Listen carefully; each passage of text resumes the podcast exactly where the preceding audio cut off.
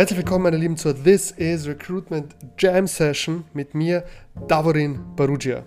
In der heutigen Folge sprechen wir über das Thema Employer Branding und wie ihr das Ganze in eurem Unternehmen holistisch angehen könnt. Das Thema ist schon seit Jahren in aller Munde, dennoch glaube ich, dass wir detaillierteres und fundierteres Wissen dazu brauchen. Aus diesem Grund habe ich eine wahre Expertin zu diesem Thema eingeladen, Ange Engelshove aus Hamburg, die sich schon seit mittlerweile einem Jahrzehnt mit diesem Thema auseinandersetzt. Sie hat nicht nur ihre Masterarbeit dazu verfasst, sondern das von Grund auf in einem Unternehmen aufgebaut und fungiert jetzt als Trainerin und Beraterin im ganzen deutschsprachigen Raum.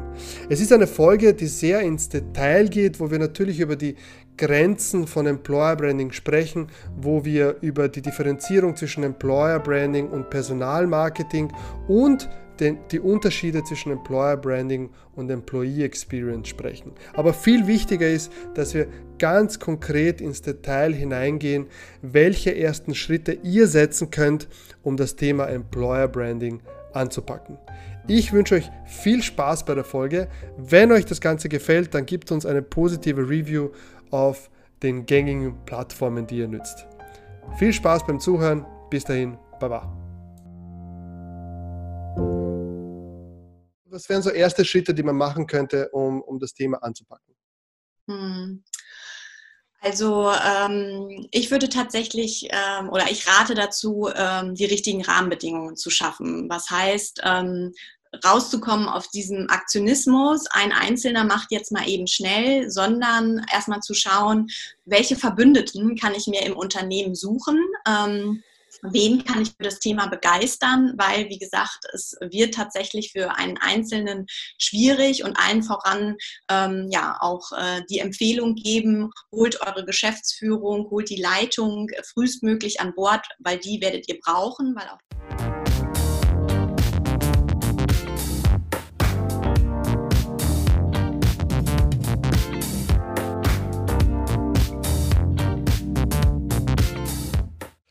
So, herzlich willkommen, meine Lieben. Mein Name ist David Perugia von This is Recruitment und auch heute haben wir ein spannendes Thema mitgebracht. Und zwar geht es heute um Employer Branding. Employer Branding 101. Wie kann ein holistischer Ansatz aussehen? Und dazu habe ich mir die Expertin zum Thema Employer Branding äh, ins Boot geholt, Anne Engelschove. Ähm, Anne, herzlich willkommen. Du bist ja selbstständige Trainerin du bist Beraterin für Fach- und Führungskräfte mit dem Schwerpunkt Employer Branding äh, und Personalmarketing im Gesundheits- und in der Sozialwirtschaft. Du bist ausgebildeter Coach und Trainerin, Dozentin ähm, im Studiengang Employer Branding an der Quadriga Hochschule. Du bist sogar Autorin ähm, im Blog Salon der guten Ideen und Mutter von zwei wahrscheinlich wunderbaren Kindern. Ich kenne sie noch nicht. Ähm, herzlich willkommen, schön, dass du dabei bist. Hallo Davorin, guten Morgen, danke für die Einladung. Sehr gerne. Sag, ich habe jetzt diese ganzen Sachen aufgezählt und äh, mich würde interessieren, woher nimmst du die Zeit und die Power für all diese Tätigkeiten? Ja, ich muss gestehen, ich bin selber immer überrascht, wenn ich das höre. Das ähm, ja, läuft natürlich nicht alles immer parallel, sondern äh, das ist, sage ich mal, ein guter Ausschnitt so meiner Vita, was ich die letzten Jahre gemacht habe. Ähm, nichtsdestotrotz bin ich auch immer wieder überrascht, ähm, ja, was ähm, ich da an Energie und auch Zeit für brauche. Aber ich stelle einfach fest oder ich erlebe, ähm, dass so meine Expertise, die ich mir in den letzten Jahren aufgebaut habe, auch in dieser besonderen Nische der Gesundheit und Sozialwirtschaft, ähm, ja, dass ich da einfach gefragt bin und auch geschätzt werde. Und ähm, daraus ziehe ich eigentlich so meiner Kraft, dass ich merke, ich bin da auch in einem Bereich tätig, in dem ich auch noch unglaublich viel bewegen kann und ähm, ja, in dem sich auch noch unglaublich viel tun kann und dass ich da einen wichtigen Beitrag leisten kann. Das ja, motiviert mich und gibt Kraft und ansonsten habe ich auch noch ein tolles Netzwerk. Ich mag den Austausch und ähm, ja, so äh, versuche ich mich da irgendwie äh, mit meinen Kräften gut einzubringen. Ja, sag, äh, die, die Gesundheitsbranche ist ja jetzt sehr, sehr stark präsent, ja, kommt ja durch die Zeit und äh, was gerade passiert. Äh, was glaubst du, was, was unterscheidet dich von anderen Beraterinnen und Beratern? Wo, ist, wo sind so deine Stärken? Äh, weil wenn du sagst, du bist bekannt, also quasi die, du, du merkst einfach, dass da viel Zulauf ist, äh, was würdest du dazu sagen? Ähm, also ich sage mal, also einerseits beschäftige ich mich wirklich schon sehr, sehr lange mit dem äh, Employer Branding. Ich bin 2008 angefangen, bin damals zum ersten Mal über den Griff äh, gestolpert, habe dann meine Abschlussarbeit 2009 zu dem Thema verfasst. Auch da weniger aus Marketingperspektive, sondern ähm, aus der Sicht der Kommunikationswissenschaft. Also habe die Frage beantwortet, inwieweit denn eigentlich die PR und die Kommunikation einen Beitrag zu einer professionellen Arbeitgeber-Markenpositionierung leisten können. Mhm. Und ähm, genau, also habe, glaube ich, mir in den letzten Jahren einfach da schon auch sehr gutes Know-how aufbauen können. Und dadurch, dass ich selber ähm, zehn Jahre im, äh, ja, in der Sozialwirtschaft gearbeitet habe und weiß, wie diese Unternehmen auch ticken, auch so welche Rahmenbedingungen und Anforderungen sie mitbringen, da merke ich auch einfach, dass das natürlich dann bei meinen Kunden äh, einfach so ein geschätzter Wert ist, dass da jemand kommt, ähm, der selber schon mal in dem Bereich gearbeitet hat und auch so ein Stück weit die doch teilweise etwas anderen Rahmenbedingungen kennt, äh, mit denen diese Branchen konfrontiert sind. Verstehe, verstehe. Und äh, ja, von deiner Expertise kann man ja viel nachlesen. Du hast ja auch einen Blog, äh, der heißt äh, Salon der Guten. Äh, warum nennst du den Salon der Guten? Woher kommt der Name? Ähm, ja, ich bin halt 2016 angefangen zu bloggen. Das war in meiner ersten Elternzeit, weil ich auch während meiner Elternzeit so nicht ganz die Finger von dem Thema lassen äh, konnte und einfach auch gemerkt habe, da muss noch extrem viel gesagt werden zu dem Thema. Und ähm, der Begriff Salon war dann relativ schnell gesetzt, weil ich auch so mit Blick auf die ähm, Salonkultur der ähm, ja, früheren Jahrhunderte es einfach spannend fand, dass da ein Raum war, wo gerade auch Frauen ähm, zu Wort gekommen sind, wo sie mutig ihre Meinung sagen konnten, philosophieren konnten. Und deswegen der Begriff Salon war gesetzt. Das wollte ich auch. Ich wollte einen Salon schaffen. Ähm, und dann der Guten ist einfach entstanden, weil ich gemerkt habe, ja, worum geht's? Es geht letztendlich um die Frage, was zeichnet gute Arbeitsbedingungen aus? Was zeichnet gute Arbeitgeber aus? Was macht Arbeitgeber attraktiv? Aber natürlich auch so ein Stück weit meine Markenpositionierung. Ich bin im Schwerpunkt für die Gesundheit und Sozialwirtschaft tätig und das sind natürlich mhm. auch so ein Stück weit die Guten unter uns. Ja. Und das wollte ich damit auch zum Ausdruck bringen. Okay, verstehe. Vorhin hast du erwähnt, dass du, du hast 2008, 2009 angefangen, äh, dich mit ähm, dem Thema Employer Branding zu beschreiben. Was hat dich denn so, so an dem fasziniert, dass du ja fast, also mehr als ein Jahrzehnt darin äh, investiert, investiert hast und einfach deine Karriere drumherum aufgebaut hast? Ähm, ja, also das war natürlich von Anfang an so nicht geplant, sondern interessanterweise ähm, ja, kam so ein, eins zum anderen. Ähm, und ich bin halt 2008, habe ich an der Uni gearbeitet, am Career Service, also so an der Schnittstelle zwischen Unternehmen und Studierenden und habe da einfach schon festgestellt, sehr früh, dass die Unternehmen extrem viel Engagement haben, um mit Studierenden in Kontakt zu kommen und denen sozusagen ihre ja, Stellen und Positionen anzubieten und bin in dem Zuge halt ähm, auf das auf das Stichwort Employer Branding gestoßen, habe dann aber gemerkt, okay, es ist wirklich erstmal nur vom Marketing besetzt worden. Ähm, die Kommunikationswissenschaft hatte zu dem Zeitpunkt noch überhaupt äh, nichts dazu entwickelt und ich habe dann diese, ja, diese Grundlagenarbeit betrieben, um einfach mal zu schauen, ähm, ja, inwieweit kann denn PR und Kommunikation auch einen Beitrag dazu leisten, sich als Arbeitgeber zu positionieren. Und mhm. ähm, genau, habe dann auch das Glück gehabt, nach dem Studium genau in diesem Bereich ähm, in Hamburg meine erste Stelle antreten zu kommen. Bin angefangen als Referentin Personalmarketing, wo ich auch im Schwerpunkt äh, mich um die Entwicklung und Implementierung einer Employer Brand ja, kümmern durfte. Und ähm, so kam dann im Endeffekt eins zum anderen. Und mittlerweile ist es halt wie auch so, dass ich sage, ich kann auch fast nichts anderes mehr. Es ist irgendwie genau ja, meine Leidenschaft geworden und ähm, ähm, ja, einfach ein extrem spannendes Thema, was einfach auch sehr viele Facetten hat. Auch ähm, ja, jetzt, jetzt in der Krise auch wieder ganz neue Facetten aufwirft. Mhm. Und ähm, deswegen fällt es mir da auch nicht schwer, am Ball zu bleiben.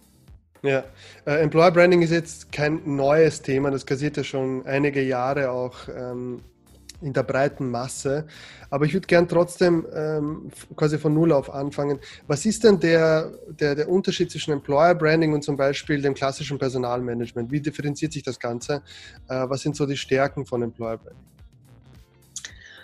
Ähm, ich würde es gern mal so sagen, erstmal abgrenzen zum, ähm, zum, so zum Thema Personalmarketing, weil da fängt es tatsächlich häufig an, ähm, dass da schon äh, gewisse Ungereimtheiten drinstecken, dass dann auch viele Begriffe, wenn dann auch noch das Recruiting reinkommt und dann sowas wie, was weiß ich, äh, Candidate Experience, da gibt es ja mittlerweile auch eine Vielzahl an Begriffen, da so ein bisschen mal aufräumen. Und ähm, Employer Branding, du hast es eingangs auch schon gesagt, ist für mich tatsächlich etwas, ein ganz ganzheitlicher Ansatz. Ich habe äh, da auch mal eine, eine Definition mitgebracht, die ich sehr passend finde. Und zwar sage ich immer, Employer Branding ist ein ganzheitlicher unternehmensstrategischer Prozess, äh, wo es darum geht, äh, ein Unternehmen in der Wahrnehmung von potenziellen Bewerbern, aber auch von Beschäftigten ähm, als attraktiver Arbeitgeber zu positionieren.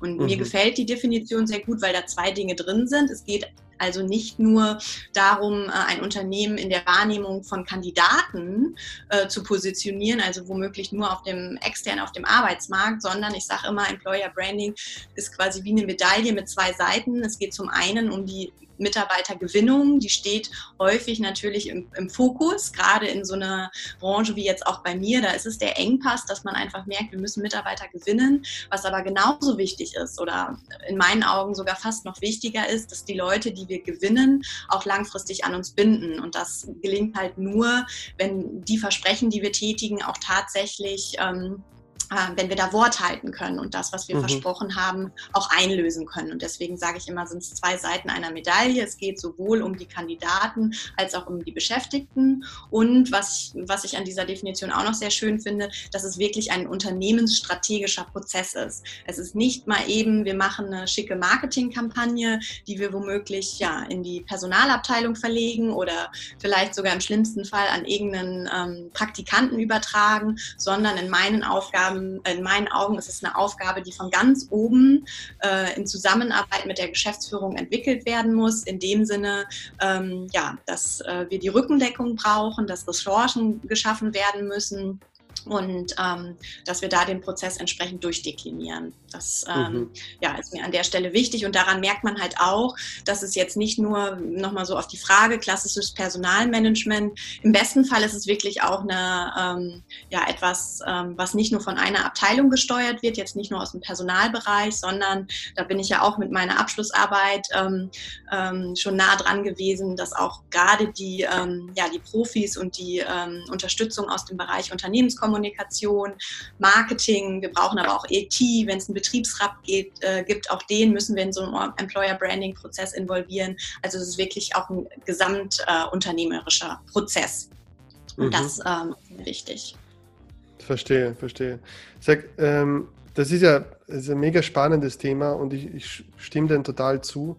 Ähm, es ist aber nicht leicht ja, für, für Personaler, Personalerinnen, äh, da dieses Thema auch anzugehen. Ja. Was würdest du jemandem raten, der ganz neu in einer Firma das Thema anpacken möchte? Ja, und, und einfach umsetzen möchte, der, der die Idee mag ähm, und, und der so, so ein bisschen quasi, ja, würden wir gerne machen, aber ähm, wissen nicht, wie das geht und so weiter. Wie würdest du, was wären so erste Schritte, die man machen könnte, um, um das Thema anzupacken? Hm. Also ähm, ich würde tatsächlich ähm, oder ich rate dazu, ähm, die richtigen Rahmenbedingungen zu schaffen. Was heißt, ähm, rauszukommen auf diesem Aktionismus, ein Einzelner macht jetzt mal eben schnell, sondern erstmal zu schauen, welche Verbündeten kann ich mir im Unternehmen suchen. Wen kann ich für das Thema begeistern, weil, wie gesagt, es wird tatsächlich für einen Einzelnen schwierig und allen voran ähm, ja auch äh, die Empfehlung geben, holt eure Geschäftsführung, holt die Leitung frühestmöglich an Bord, weil die werdet ihr brauchen, weil auch darauf weise ich hin. Employer Branding bindet Ressourcen, sei es personelle Ressourcen, sei es finanzielle Ressourcen und das muss einfach von Anfang an klar sein, ähm, dass das auch mit entsprechenden Ressourcen verbunden äh, ist und diese Ressourcen müssen geschaffen werden. Deswegen ist meine Empfehlung immer so, ähm, ja, schafft gute Grundlagen im Unternehmen, schafft gute Rahmenbedingungen. Das ist im Anführungsstrichen die halbe Miete. Also holt euch die Rückendeckung von der Geschäftsführung. Da muss auch diese Haltung äh, angekommen sein, dass die Zeiten eines Arbeitgebermarktes, ähm, wo wir als Unternehmen in Anführungsstrichen die Qual der Wahl haben, ähm, und, um Mitarbeiter zu gewinnen, dass die vorbei ist, sondern dass wir uns als Unternehmen tatsächlich bei den Bewerbern bewerben müssen und ähm, das sind Anstrengungen oder da müssen Anstrengungen und Dinge getätigt werden, für die zum Beispiel halt auch einfach Ressourcen erforderlich sind. Also dieses ganze Thema Rückendeckung holen von der Geschäftsführung, dann aber auch schauen, welche Führungskräfte, welche Schlüsselpositionen im Unternehmen sind auch schnell begeistert für das Thema, weil auch da stelle ich immer wieder fest, auch ähm, die Früh Führungskräfte sollten wirklich frühzeitig an Bord geholt werden, weil die sind es dann früher oder später auch, ähm, die so eine Arbeit Arbeitgebermarke mit Leben füllen müssen. Ich kann noch so viel als Arbeitgeber versprechen, wenn ähm, die Werte, die ich vertrete, dann nicht in den Teams äh, gelebt werden, wenn die Führungskräfte das, was ähm, wir da versprechen, nicht in ihrem täglichen Handeln auch tatsächlich zum Ausdruck bringen, dann ähm, ja, ist so eine Marke und ist der ganze Aktionismus da leider auch äh, schnell zum Scheitern verurteilt. Und deswegen ja, sich Verbündete suchen für die richtigen Rahmenbedingungen, äh, sorgen, äh, Ziele und Erwartungen klar ähm, klar kommunizieren. Ähm, das sind auf jeden Fall so meine Empfehlungen, die ich immer gerne gebe, bevor man da einen Aktionismus startet. Und wenn man dann tatsächlich merkt, nee, wir sind noch nicht an diesem Punkt, wir können das noch nicht leisten, dann sage ich immer, dann macht ein professionelles, gutes Personalmarketing, macht eine tolle Personalmarketing-Kampagne, aber bitte verkauft es nicht als nachhaltiges Employer-Branding. Mhm. Wie gesagt, beim Employer-Branding geht es halt auch immer darum, wirklich direkt die interne Perspektive mitzudenken und direkt sich auch zu fragen, können wir die versprechen, können wir das, was wir vielleicht über Hochglanz- und Imagefilme und so weiter wirklich auch äh, verkaufen, können wir das einlösen und ähm, das ist dann immer so ein bisschen ein Stück meine Empfehlung. Ja, du hast ja auch gesagt, äh, das bindet Ressourcen, Zeit, finanzielle Mittel und so weiter. Was soll ich denn, was soll ich denn als Personaler ja, oder als Human Resource äh, Mitarbeiter meinem CEO, meinem CFO, meinem Vorgesetzten der Geschäftsführung sagen? Warum soll man das denn überhaupt machen? Was hat denn Employer Branding äh, für, für große Vorteile. Und du hast doch vorhin angesprochen, Arbeitgeber, Arbeitnehmermarkt. Ich meine, das, das wird schon oft erzählt, ja, aber ich glaube, es ist nochmal wichtig, das zu unterstreichen, warum es denn so wichtig ist. Ja. Also ich sage da immer ähm, so, äh, ja, ne, der Fachkräftemangel, das ist ja irgendwie gefühlt überall angekommen. Ob das jetzt aktuell in der Situation auch noch überall so sein mag, sei mal dahingestellt. Aber es wird ja doch relativ schnell und viel auch geklagt. So, wir finden ja keinen. Und da sage ich immer klar, damit kann man irgendwie auch niemanden mehr hinterm Ofen hervorlocken, sondern was ich den Leuten rate, ist da wirklich ein, ein Business Case rauszumachen und zu schauen, wie läuft es denn konkret bei uns im Unternehmen? Wie viele Stellen mhm. sind aktuell unbesetzt? Was kostet es, dass diese Stellen unbesetzt sind? Wie lange dauert es durchschnittlich, bis wir Stellen besetzt haben? Wie viel ähm, Budget geht in die Stellenbesetzung aktuell? Äh, wie sieht es aus mit ähm, Fluktuation in der Probezeit? Wie sieht es über, überhaupt aus mit ähm, Fluktuation und Mitarbeiterzufriedenheit? Wie sieht es vielleicht auch mit Krank, äh, Krankenstand aus? Weil all das sind Dinge, die wir im besten Fall durch eine äh, professionelle Positionierung als Arbeitgeber auch ein Stück weit verbessern wollen. Also in dem Sinne, mhm.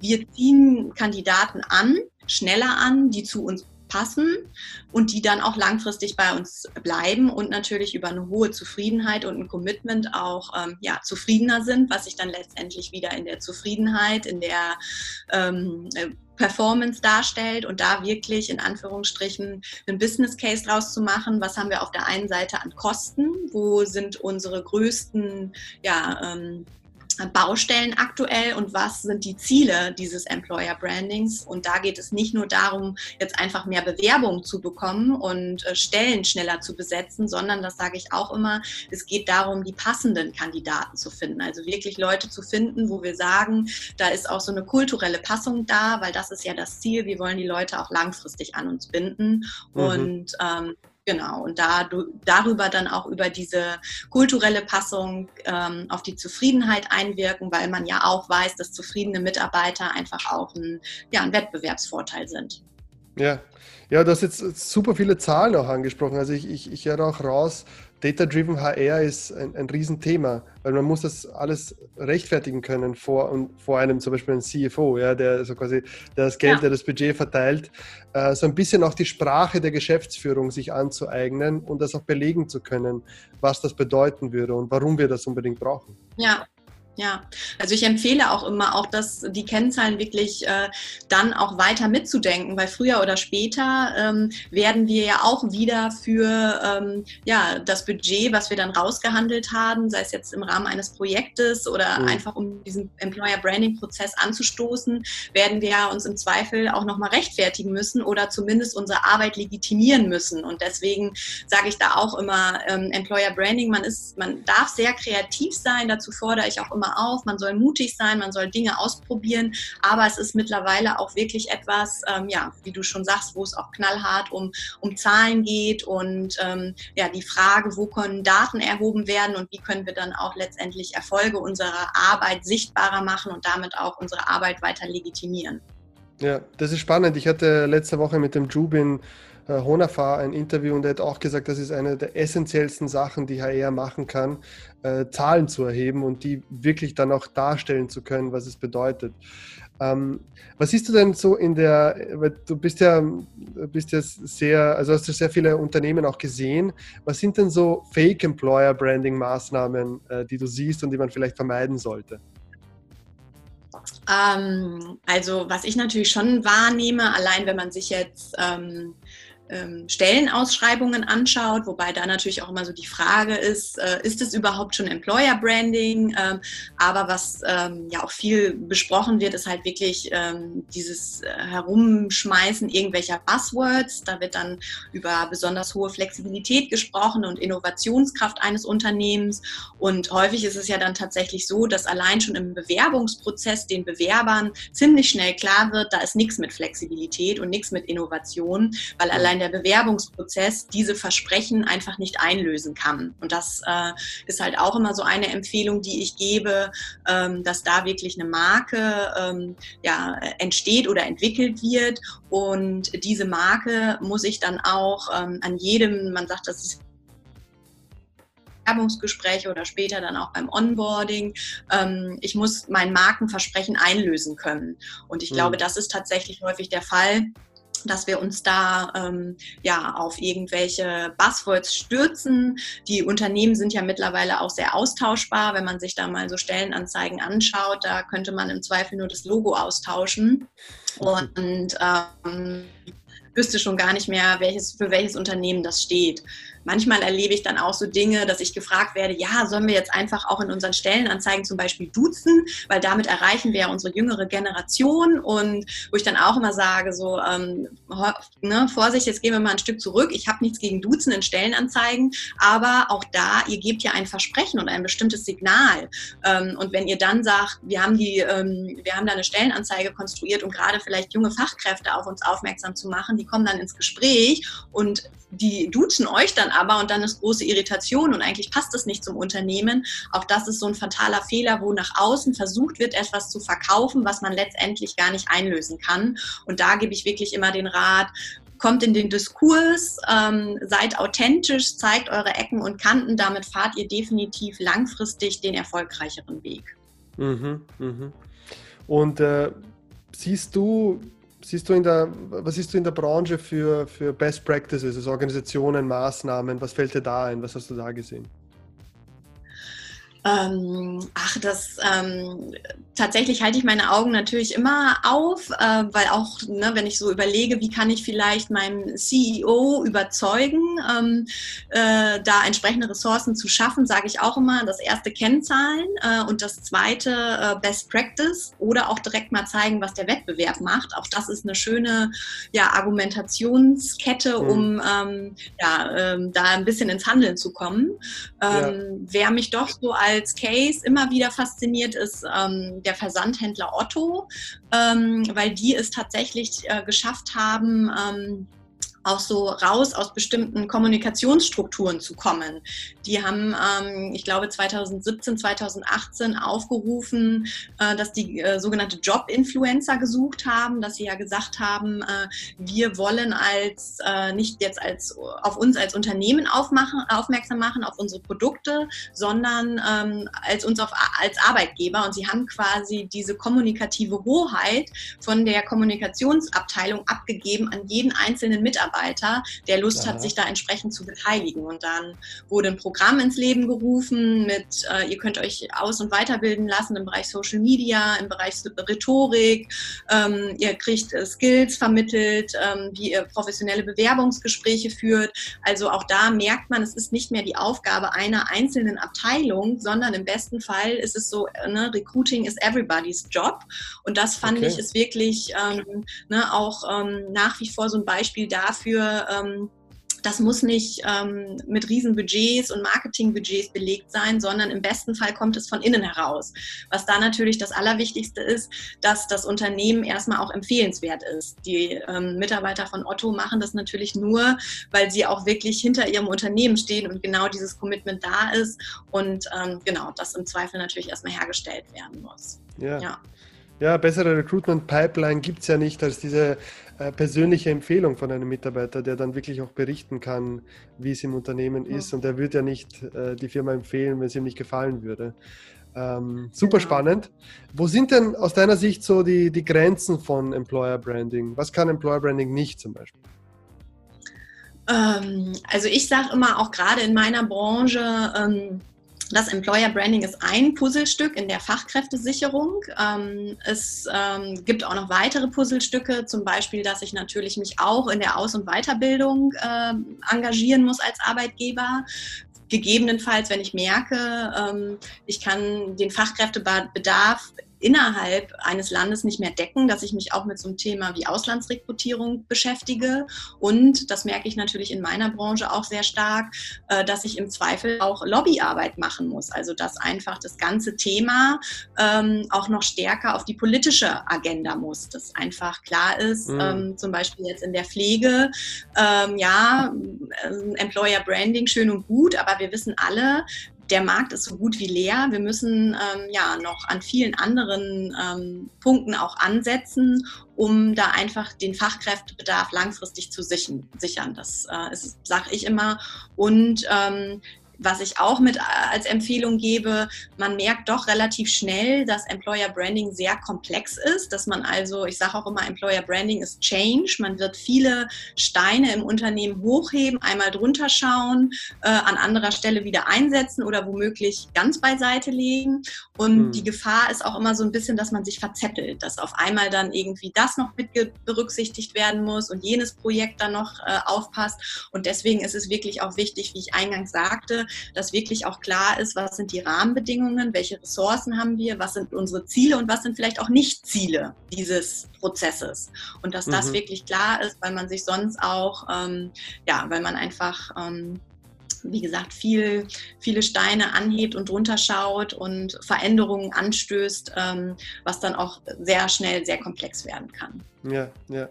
Du, ich habe vor ein paar Wochen auch ein Interview gehabt mit dem Maximilian Lammer, der ist so Experte für Employee Experience.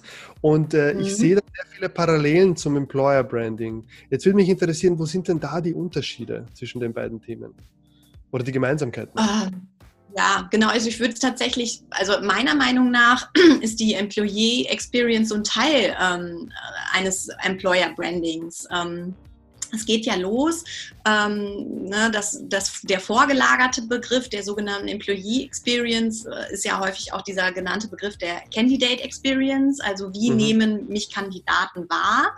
Äh, und da sage ich immer, eine positive Candidate Experience ähm, stärkt eine Employer Brand.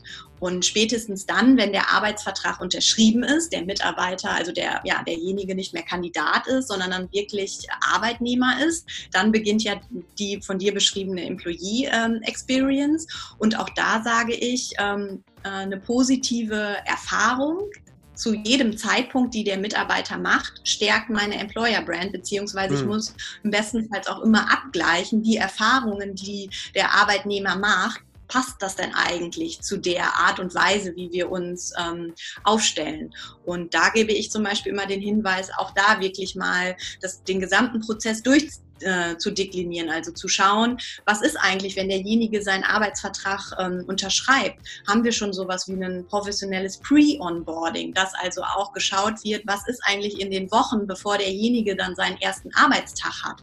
Haben wir da auch schon im Sinne unserer Positionierung alles gemacht, um den Mitarbeiter einfach von Anfang an gut an Bord zu holen? Und klar, spätestens dann, wenn er seinen ersten Arbeitstag hat, wenn er eingearbeitet wird, so dieses klassische Onboarding, auch da nochmal zu schauen, schauen, ähm, können wir wirklich auch positive Erfahrungen ähm, möglich machen im Sinne unserer Employer Brand, bis hin dann, ich zeige das immer mit so einem Employer Brand Life Circle, quasi so einem Lebenszyklus auch zu sagen, auch die Phase des Austrittes, auch wenn uns Mitarbeiter wieder verlassen, auch das daran müssen wir uns einfach als Arbeitgeber ja gewöhnen, dass äh, Mitarbeiter uns auch wieder verlassen. Auch da gebe ich immer die Empfehlung, diese letzte Phase auch des Austritts wirklich äh, ja im Sinne einer positiven Employee Experience nochmal zu nutzen und einen guten letzten Eindruck zu hinterlassen, weil auch ehemalige Mitarbeiter entweder kommen sie nochmal wieder oder aber sie sind ähm, ja einfach gute Markenbotschafter für uns, auch da die Potenziale wirklich voll auszuschöpfen.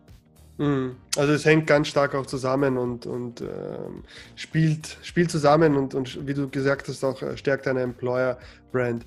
Äh, Anne, vielen Dank äh, für, deine, für deine Gedanken, deine Ideen und die Ausführungen. Sag, wo kann man denn dich finden, wenn man mehr zu deiner Arbeit nachlesen möchte oder, oder mehr? Ja, also genau, den Salon der Guten haben wir ja schon angesprochen, einfach www.salonderguten.de. Ich bin aber auch äh, bei Xing, LinkedIn, Twitter, Instagram, Facebook äh, zu finden. Mich gerne ja. also ähm, anschreiben. Und genau, auch wenn man mich googelt, da kommt man nicht um mich herum. Und ähm, genau, ich freue mich da auch auf eine Erweiterung meines Netzwerkes. Ähm, also jederzeit gerne melden. Ja, ja. Ich werde äh, den Salon der Guten werde ich in den Show Notes verlinken, am Podcast und unter dem Video. Ja, herzlichen Dank, dass du dir Zeit genommen hast, dass du dabei warst und mit uns ja. unsere, deine Ideen geteilt, geteilt hast. Davorin, ich danke dir für deine spannenden Fragen. So, meine Lieben, das war's mit der heutigen Folge. Ich wünsche euch noch eine schöne Woche und bis zum nächsten Mal. Baba. Ciao.